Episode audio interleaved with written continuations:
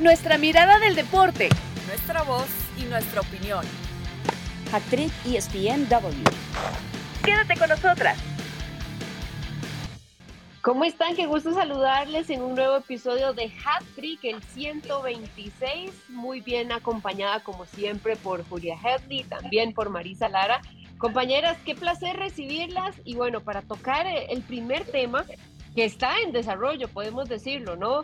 Esta implementación del piso parejo, el dictamen de la igualdad de salarios en deportistas profesionales, dio un paso hacia adelante con su aprobación en las comisiones de la Cámara de Senadores. Es un tema que es bastante amplio, pero bueno, primero me gustaría consultarles eh, la reacción que hay, ¿no? En el medio futbolístico que eh, también se decía que no era específicamente porque es en sí en el deporte por, por el fútbol, pero creo que ha sido tal vez el área o la disciplina que más ha levantado la voz hasta el momento. Hola Nati, hola Marisa, ¿cómo están? Qué gusto estar con ustedes otra vez en viernes en Hatrick y tener mi voz de regreso para poder platicar de, de estos temas. eh, la, la, verdad es que eh, ha sido una reacción y yo creo que Marisa va a coincidir conmigo, esperada.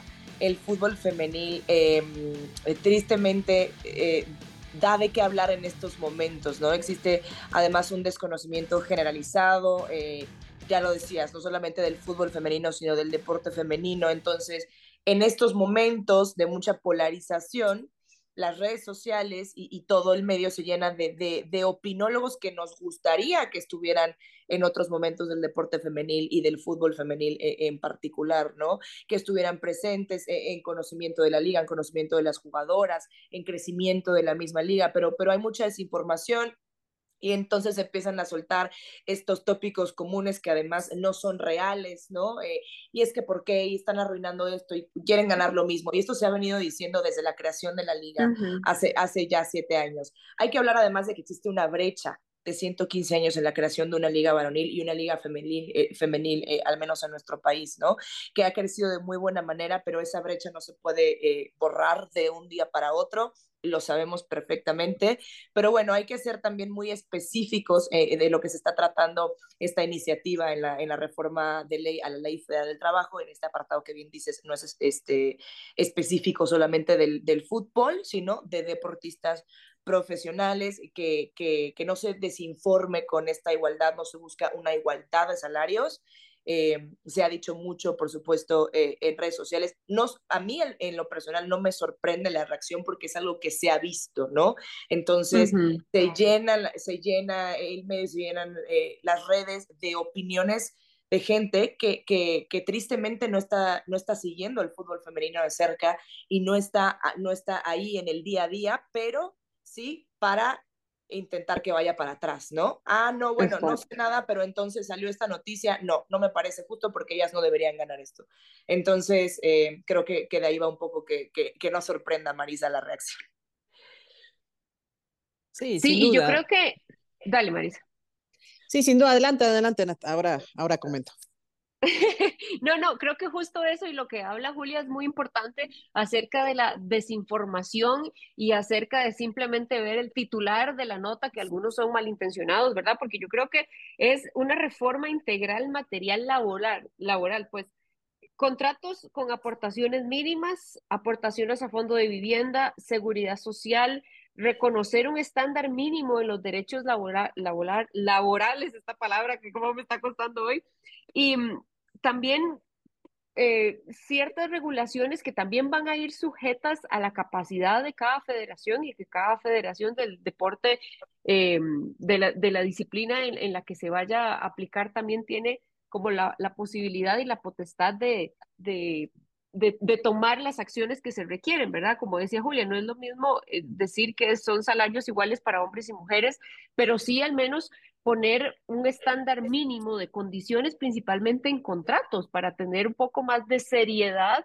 a la forma de, de poder eh, colaborar un poco en las condiciones que están trabajando, en este caso, algunas mujeres, por supuesto, Marisa.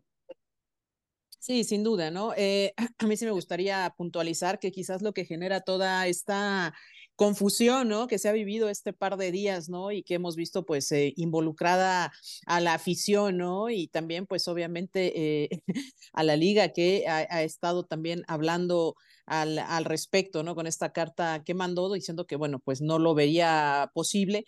Eh, creo que se usa la, palabra igualdad, ¿no? Que es lo que termina confundiendo por parte de los eh, senadores y senadoras, ¿no? Que se buscaba una igualdad de salarios. Después tienen que aclarar que no es una igualdad de salarios lo que se busca, sino un eh, piso base salarial, es decir, que los deportistas eh, profesionales, no solo del fútbol, sino de todas las disciplinas, incluso eh, también la, la, federa eh, la, Federación de Béisbol, donde hay, por supuesto, Liga Femenil, de, de softball, pues también hicieron ya comunicado al respecto, es, es eso, ¿no? Crear un piso piso salarial, un, sueldo base para que puedan tener los, eh, los deportistas eh, profesionales en nuestro país, aunque esta palabra, eh, pues, eh, si bien es profesional, son actividades totalmente diferentes y que dependen pues eh, un poco de, de, de, cómo está el mercado y cómo se puedan vender, ¿no? Ese tipo de actividades, ¿no? Incluso, eh, pues estos, eh, leímos las declaraciones del presidente de Grupo Salinas, eh, Ricardo Salinas Pliego, donde hablaba de que esto era, o sea, tener esta igualdad era muy complicado porque se tiene que regular el salario dependiendo de, de, la oferta y la demanda, que por eso decía que no es igual, ¿no? En el fútbol femenil, como pudiera ser en el softball o como pudiera ser en el tenis o en otro deporte, ¿no? Que sea en el atletismo, ¿no? Que además sabemos que no tienen muchas condiciones tampoco para, para estar las, eh, las deportistas, pero eh, eh, es algo que se tendrá que sentar y hablar. Ahora, como, como iniciativa, me parece que la intención es buena, que es recortar la brecha salarial, ¿no?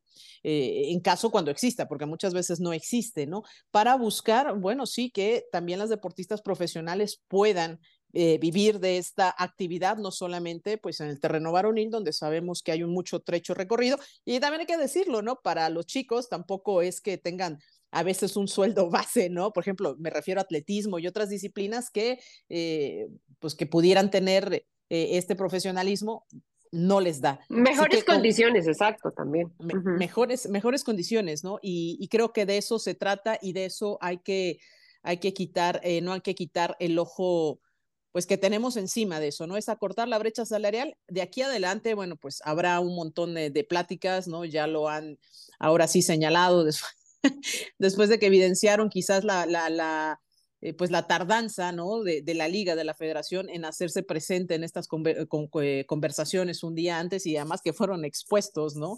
Eh, fueron uh -huh. expuestos ahí por eh, la, la senadora Patricia Mercado, donde pues termina diciendo que al final pues llegan muy tarde a estas conversaciones cuando pudieron haberlo hecho seis meses antes, ¿no? Espero que se pongan de acuerdo y puedan platicar no solamente la federación, sino el resto, sino el resto de las eh, federaciones, pero sin duda donde más ha levantado ámpula ha sido en el eh, fútbol soccer femenino. Ahora, Julia, ¿era necesario, crees, llevar el tema del deporte a lo legislativo para poder exigir mejores condiciones, para ir eh, profesionalizando de alguna manera a los deportistas acá, ofreciéndoles mínimas condiciones que, que merecen claramente? Pues creo que eh, finalmente si era necesario o no, como dice Marisa, es algo que, que va a, a, beneficiar, ¿no? Hay una preocupación eh, de, de, la federación, evidentemente, también salió un comunicado de parte de la federación hablando eh, eh, que era imperativo para ellos, estoy leyéndolo literalmente, que el Senado de la República, antes de votar en el Pleno, escuche los planteamientos y argumentos de la Liga MX femenil, así como otras ligas en el deporte profesional femenil, contextualizar el caso de éxito del fútbol de mujeres, hay que hablarlo, ¿no? Esta medalla histórica de oro que consiguen eh, en Juegos Panamericanos en el fútbol femenil, la primera vez, pensar ya en lo que vendrá, por supuesto, eh, el próximo año también para, para la selección. Creo que abre una discusión que era necesaria. Eh, uh -huh. hoy, en, hoy, el día de hoy, se, se sale la nota, la, la, comparte Ana Paula López Irigoyen, ella es exfutbolista profesional, está haciendo en este momento su maestría en FIFA, es una de las eh, promotoras de esta iniciativa y, y, ha hablado de ella, ¿no? También en, en, este, este, par de días, ella, ella, compartía esta nota de qué sigue, ¿no? A partir de todo esta, eh, este tema, esta eh, polémica, por decirlo así, que, que, se ha hecho alrededor de esto. Entonces, ya Patricia Mercado en, en esta nota darle crédito a, a Núñez, el, director general de, este medio. Eh, la senadora eh, confirmó que, bueno, eh, tanto ella como Napoleón Gómez Urrutia, que es el presidente de la Comisión del Trabajo, y Marta Lucía Mitchell, la presidencia de la Comisión de Igualdad, ya hicieron un, doc un, documento para invitar a Mariana Gutiérrez, la presidenta ejecutiva de la Liga MX Femenil, para que haya un acercamiento, para que haya una plática. Patricia Mercado, de hecho, a partir de la carta de Mariana Gutiérrez, que ahí está un poco lo que decía Marisa del lenguaje, ¿no? Mariana Gutiérrez dice que esto podría afectar demasiado porque esta iniciativa, de acuerdo con cifras anuales, tendría un costo anual de 273 millones de pesos y representaría un incremento del 43% respecto al costo del clausura 2023. Esto, eh, en palabras de, en esta carta de Mariana Gutiérrez, afectaría eh, pues eh, el Mundial de 2026, la propuesta del Mundial Femenil en 2027. Estas cifras, por supuesto, no las conocemos porque no sabemos eh, no es algo que sea de conocimiento público, ¿no? Los, los salarios, las ganancias, porque es un negocio privado eh, finalmente el fútbol mexicano. Pero me parece que, que, que, dio este primer paso a que se abra esta discusión, ¿no? A decir, bueno, eh, Patricia Mercado, la senadora, dice, nosotros nunca hablamos de esta igualdad, porque Mariana Gutiérrez sí, sí pone la palabra igualdad, ¿no? Uh -huh. en los salarios. Entonces, el Senado dice, nosotros estamos hablando de, de una equidad, tiene que haber paridad, tiene que haber un salario base que pueda cubrir bienes y servicios esenciales. Estamos hablando de deportistas profesionales. En el caso de la Liga MX femenil, y, y, Marisa también lo conoce muy bien, se ha hablado mucho ¿no? de, de, de la escolaridad, de, de, que es una de las ligas pues con mayor grado de escolaridad, que tenemos licenciadas, jugadoras con maestría. ¿Por qué? Porque no pueden dedicar su vida de lleno al fútbol, porque no pueden vivir de eso. Entonces, uh -huh. tenemos jugadores... Bueno, eso es un sentimiento en, en general, ¿verdad? Creo que en, el fútbol claro, en Latinoamérica es claro. muy Estás hablando de, de, usual. de, de muchos uh -huh. clubes, y esto lo sé, lo sé de buena fuente, eh, de, que, que esa base es de 8 mil pesos mensuales, ¿no? Entonces, pues es eso, ¿no? Entonces esos 8 mil pesos, ¿para qué te alcanzan como deportista profesional que tienes que dedicar tu tiempo a nutrición, a entrenamiento, a todo este tipo de cosas? Eh, y dedicarte por 100% al fútbol. Entonces, eso en la mayoría de los casos no existe. Eh, eso es lo que se pide, que, que, que todos partamos de ese piso parejo.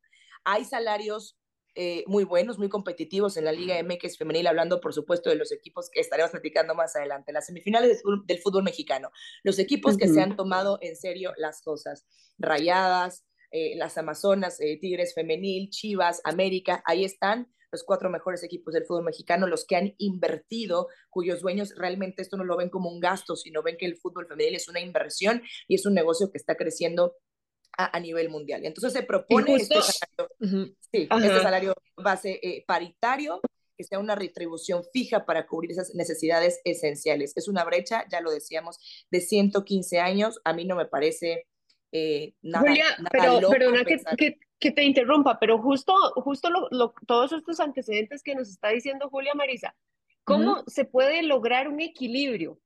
Porque que no afecte el negocio o que pueda continuar generando, porque se va a tomar en cuenta, que, se va a tomar en cuenta.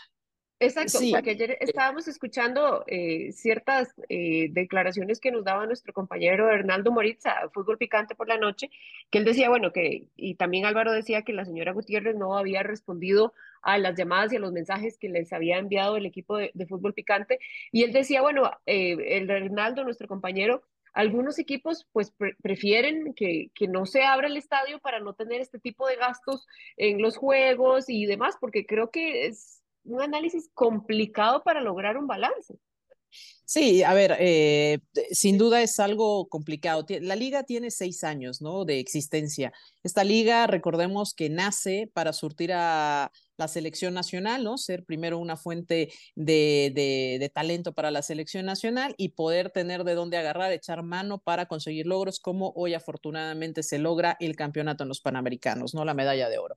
Ese fue el primer objetivo. Segundo objetivo, y esto porque lo hemos platicado muy de cerca con eh, Mariana Gutiérrez, es lograr una, eh, una Liga MX femenil sustentable, es decir, que no tenga que depender de eh, la liga varonil para existir. Evidentemente depende en estos momentos de parte del presupuesto, presupuesto que se destina de la liga varonil o que se destina, eh, sale el mismo presupuesto, quiero decir, del varonil, y de ahí se toma una pequeña parte para eh, el equipo femenil, ¿no? Sigue siendo así, es una realidad. ¿Y por qué? Porque sabemos que dentro del fútbol se vende, se vende por playeras, se vende por boletos, se venden productos, y, hay, y además de la serie de derechos comerciales que lo que se estaba buscando en la liga en un futuro cercano es juntar a todos los equipos y venderlo como un solo paquete para que pueda ser distribuido, como más o menos le hacen en Estados Unidos, ¿no? No es que te venda tal equipo, sino te vendo de los derechos de la liga, ¿no?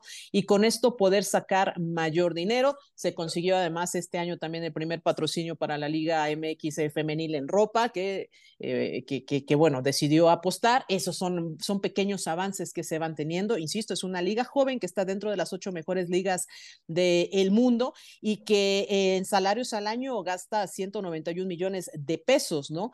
Eh, obviamente eh, habría que establecer cuánto sería el sueldo base, porque evidentemente, pues 8 mil pesos no. Podríamos empezar a lo mejor eh, en el, y que es más o menos el salario mínimo, pero eh, sería complicado establecer un salario, ¿no? Para que alguien pueda vivir, ¿qué te gusta? 20 mil, 30 mil pesos en un salario base y esto sería en todas las categorías. Al final, eh, si se trata de incrementar esto, ya lo que manejamos de sueldos, que son 191 millones eh, de pesos en salarios, no sé, a lo mejor incrementar 92 millones de pesos, que sería pues un 43% de aumento, ¿no? El tema es de dónde va a salir este dinero. Ahora, las senadoras han aclarado, porque incluso en su momento le dijeron a, Mariana, ¿no? A ver, espérame, esto no es un traje hecho a la medida para, para el fútbol. O sea, esto no está hecho para la liga, o sea, esto va para todo el deporte femenil profesional en el, en, en, México, ¿no? O sea, sí le hicieron la aclaración. Aquí justo es donde viene el gran trabajo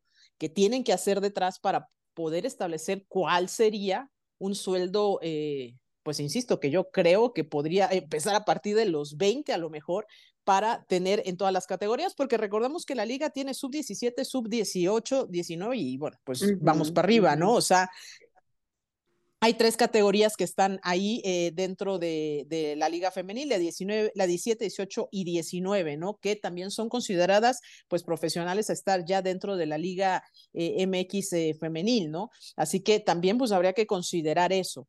Eh, la diferenciación aquí de, y lo sabemos de nuestra Liga MX femenil, es que sí, ahí están los eh, equipos punteros, que generalmente son los que están ahí en la punta, Tigres, América, Monterrey, Cruz Azul, a lo mejor por ahí, Chivas, Pachuca. Eh, bueno, bueno, aprovechando, Marisa, aprovechando, aprovechando para pasar al siguiente tema ya que, que extendámoslo a como está ahorita el juego que tuvimos ayer entre Guadalajara y, y América, Julia, estas chivas, tus chivas. Mis chivas, mis chivas que mira, lo rescataron en el segundo tiempo, gracias. Justo eso te iba a preguntar, porque viendo el marcador, sabemos de qué forma llegó América a estas eh, pues, semifinales, pero viendo el, el marcador 2 a 2, ¿cómo lo podemos reflejar en la cancha? ¿O qué nos dijo la cancha del juego? Pues mira, eh, es un, un, primer tiempo en el que, en el que Chivas comete, comete muchos errores. Eh, vienen los dos goles de América. Una América que, a ver, hay que decirlo, además es el, el campeón del fútbol mexicano, que tiene un gran, gran técnico al mando, eh, que tiene un gran plantel, nombres enormes dentro de América Femenil. Sobre todo, a mí me parece el poderío ofensivo que tiene América, me parece que es algo que, que hay que destacar. Llega el 2 por 0 eh, y en la parte complementaria América comete errores. También hay ciertos cambios eh, por parte de Villacampa, que bueno, eh, llega el cambio de, de, Oregel, que ya tiene la cartulina amarilla, eso desentona un poquito ahí en el medio campo. El segundo error de, de Licha Cervantes a mí me parece también un error garrafal en la al, defender una, una jugada a, a, balón parado, en ese segundo palo llegando ahí completamente sola para, para empujar la pelota, pero llega el 2 a 2, unas chivas que, que sobreviven, que rescatan ese empate en casa, además eh, un escenario que, volviendo al tema del deporte femenil, más de 27 mil personas, ¿no? Dándose cita un jueves, hay que decirlo, porque siempre son estos horarios terribles, aunque sea liguilla ya de Liga MX femenil, eh, un jueves a las 9 de la noche, ¿no? Ahí estuvo, estuvo la afición presente eh, en este, además, clásico, ¿no? Que se ha trasladado de cierta manera el clásico nacional em, también al deporte femenino, aunque haya una discusión de cuál es el verdadero clásico en la Liga MX femenil. Tenemos los dos, hay que agradecerlo en estas, en estas semifinales. Me parece que, que será un lindo partido eh, en el Estadio Azteca el, el día domingo. Me parece que también enseñó eh, el América ciertas costuras, ciertas eh, ahí. Sigue siendo muy favorito América, Julio. Eh, pues a ver, eh, revisamos eh, el historial reciente, si es, si es un dominio de América, al menos cuando se ha enfrentado al Guadalajara. Eh, la última victoria de Guadalajara, 2 por 1 en marzo del 2022. Ha ido creciendo, es un proyecto que Clau Carreón se ha tomado muy en serio, que ha traído a muy buenas jugadoras que lo han ido construyendo, de la mano, por supuesto, del dueño, también anunciando ahorita la construcción de la Casa Club, esta inversión que se ha hecho en el América Femenil, que también ha pasado por supuesto, eh, en Chivas Femenil, ¿no? Eh, del otro lado y desde un inicio también son dos, dos, equipos ganadores, dos equipos grandes, dos equipos que siempre están peleando en estas instancias.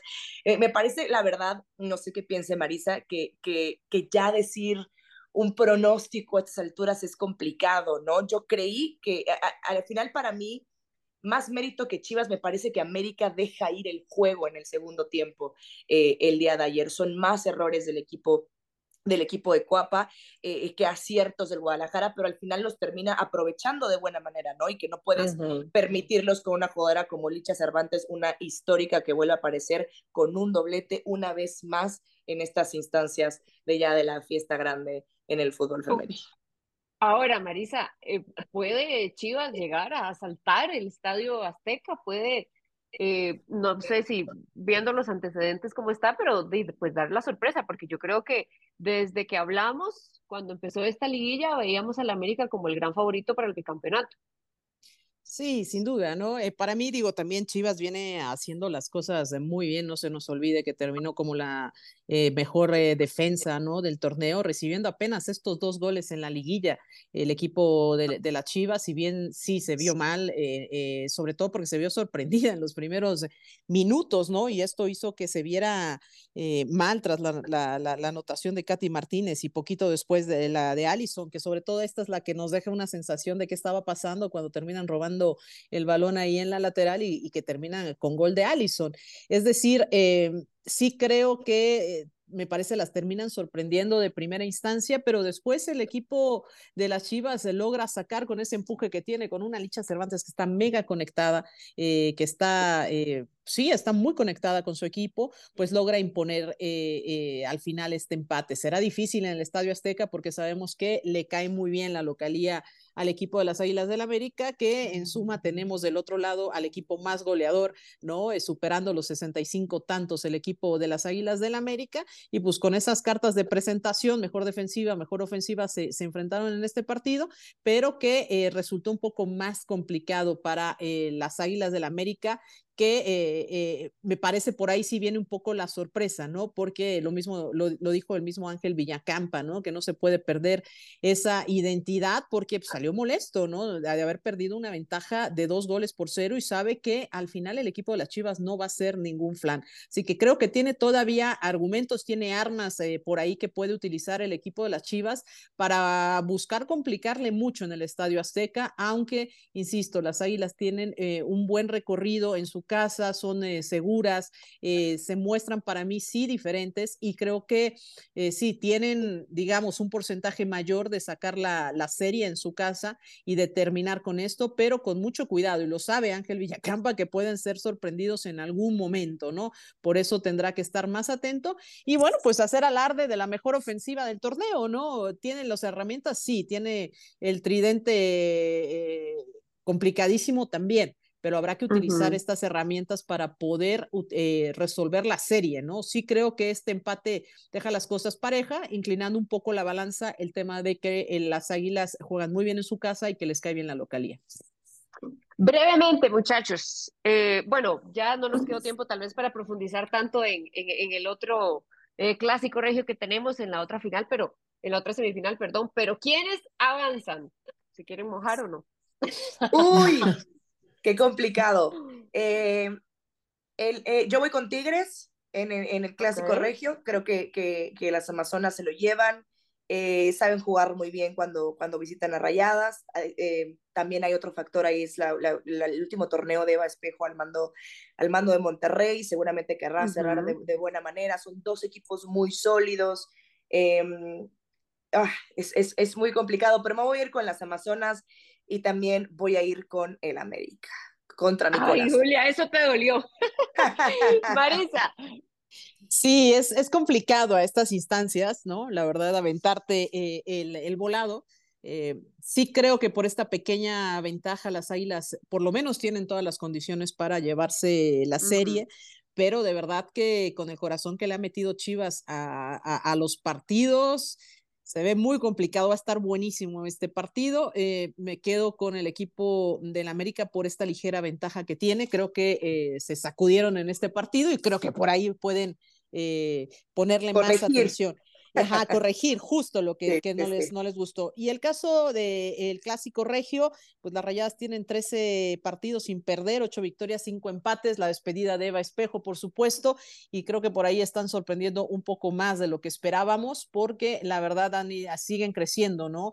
Eh, en esta, eh, pues sí, en esta despedida de Eva Espejo, pero eh, en este primer partido creo que tienen la posibilidad de sacar una ligera ventaja, pero creo que Tigres va a terminar resolviendo en su casa eh, la serie.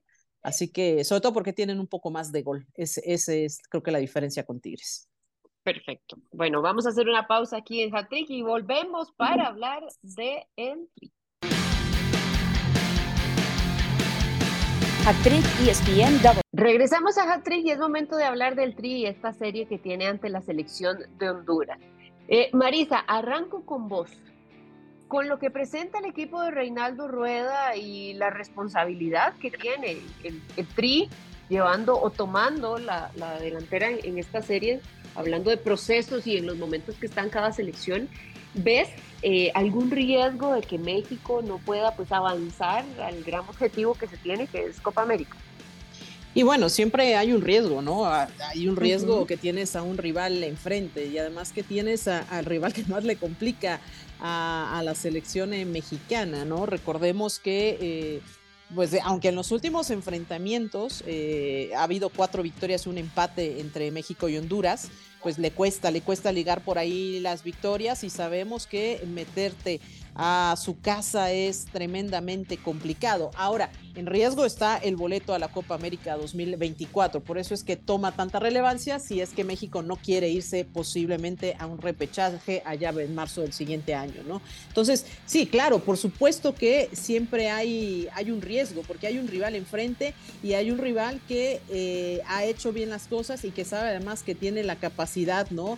De poderle ganar a México. Recordamos también que eh, fueron uno de los que hicieron el Aztecaso, ¿no? El famoso Aztecaso. Entonces sí, creo que hay un respeto de antemano ante la selección de Honduras y que son partidos muy duros, muy ríspidos, muy, muy sucios, muy, con mucha presión, con mucha presión en el estadio, con mucha presión, de, bueno, desde las serenatas, desde que llega la, la selección mexicana, que por cierto, pues ya anda por allá, evidentemente, y que... Eh, pues recibe sin duda toda, toda la presión que puede ejercer, ¿no? Entonces, eh, enfrentar a México para Honduras es siempre pues un momento de ejercer esa presión, ¿no?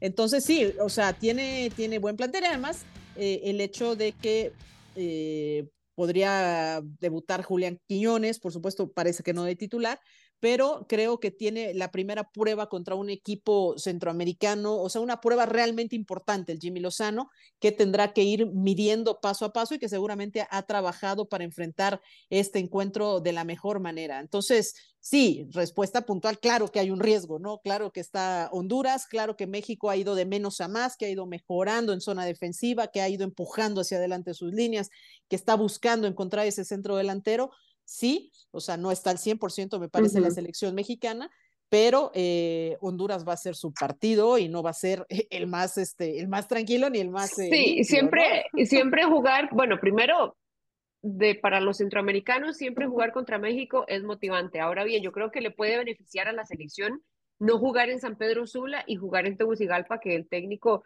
Reinaldo ha dicho que prefiere un mejor césped a un ambiente tan rígido y tan complicado quiere em, priorizar el fútbol que a menos su selección pueda verse bien con la ayudada y el espectáculo también por una mejor gramilla. Ahora, Julia, un mal resultado o un mal funcionamiento, porque se sabe que, y el mismo técnico lo ha dicho, Honduras se crece también cuando juega contra México. ¿Crees que pueda eh, generar más presión en este proyecto de Jimmy que ya se sabe que está en constante prueba o en constante evaluación? Pues que, creo que aquí, eh, bueno, al final eh, estos cuartos de final son a ida y vuelta, entonces hay que esperar también lo que pase eh, en, el Estadio Azteca, ¿no? En la vuelta de, de, esta eliminatoria, que buscando, como ya lo decías, el boleto a la Copa América 2024. Sí, creo que como dice Marisa, hay riesgo, por supuesto, porque tienes a un rival que, que, se crece cuando enfrenta a México, que sabe lo que es enfrentar a la selección mexicana, lo que es ganar a la selección mexicana, pero no desde hace rato, ya lo decía, en los últimos cinco partidos, no ha podido ganar Honduras, el último fue por goleada en esa Copa Oro, ahora con la segunda etapa eh, de Reinaldo Rueda al mando de, de, esta selección.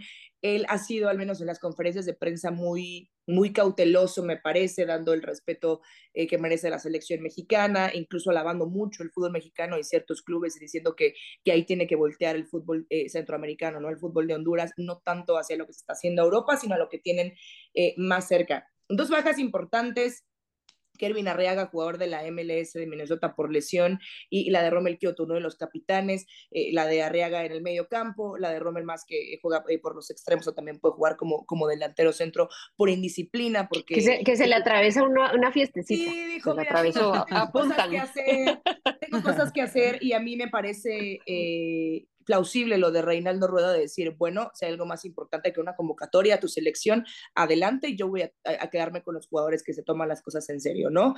Eh, uh -huh. Son al final dos bajas importantes, eh, se, no se espera también eh, mucho, incluso los mismos jugadores, eh, yo hablábamos con, en Sports Center con, con Jenny Fernández de qué se esperaba de este partido de, de, del lado de Honduras, y al final creo que el objetivo es hacer un buen papel, se sabe que México es un rival complicado, eh, yo creo que sí, aunque existe el riesgo, me parece que es un riesgo controlado, podríamos decirlo así, para, para el equipo de, de Jaime Lozano. Esperando eh, el debut de, de, Julián Quiñones, el mismo Jimmy decía que le gustaría usarlo como media punta, como lo usan en su club, qué ajustes hace entonces eh, en esa ofensiva usando a Julián Quiñones como media punta. Eh, Mauricio May también nos adelantaba que, que, no será titular, que seguramente tendrá minutos, ver qué hace con Antuna, con el Chucky, cómo acomoda los extremos, eh, esa que sigue siendo la, la, discusión de siempre, ¿no? El, el delantero centro eh, con Santi, con Raúl, si, si va a mover o no la portería, que también se ve, se ve muy complicado que, que alguien quite de, de, de, ahí debajo de los tres palos a, a Guillermo Ochoa, ya, ya, conocemos todos, ¿no? Cuál es al menos la columna vertebral, la base de esta selección mexicana, veremos quién tiene minutos en, en esta convocatoria, me parece sí amplio favorito México, eh, el escenario volviendo al Estadio Nacional de Tegucigalpa después de 30 años, eh, no sé, Nati, a mí tal vez, Marisa, Nati, si sea un poquito engañoso el tema del estadio, de que bueno, no va a ser, ¿no? Tanto como esa Pedro Sula, está este, este ambiente tenso, ríspido y la afición, creo que también eh, puede, puede querer ahí pon, poner como un cierto truquito Reinaldo Rueda con, con, con jugar en Tegucigalpa mm. fuera del, del, estado del, del terreno de juego.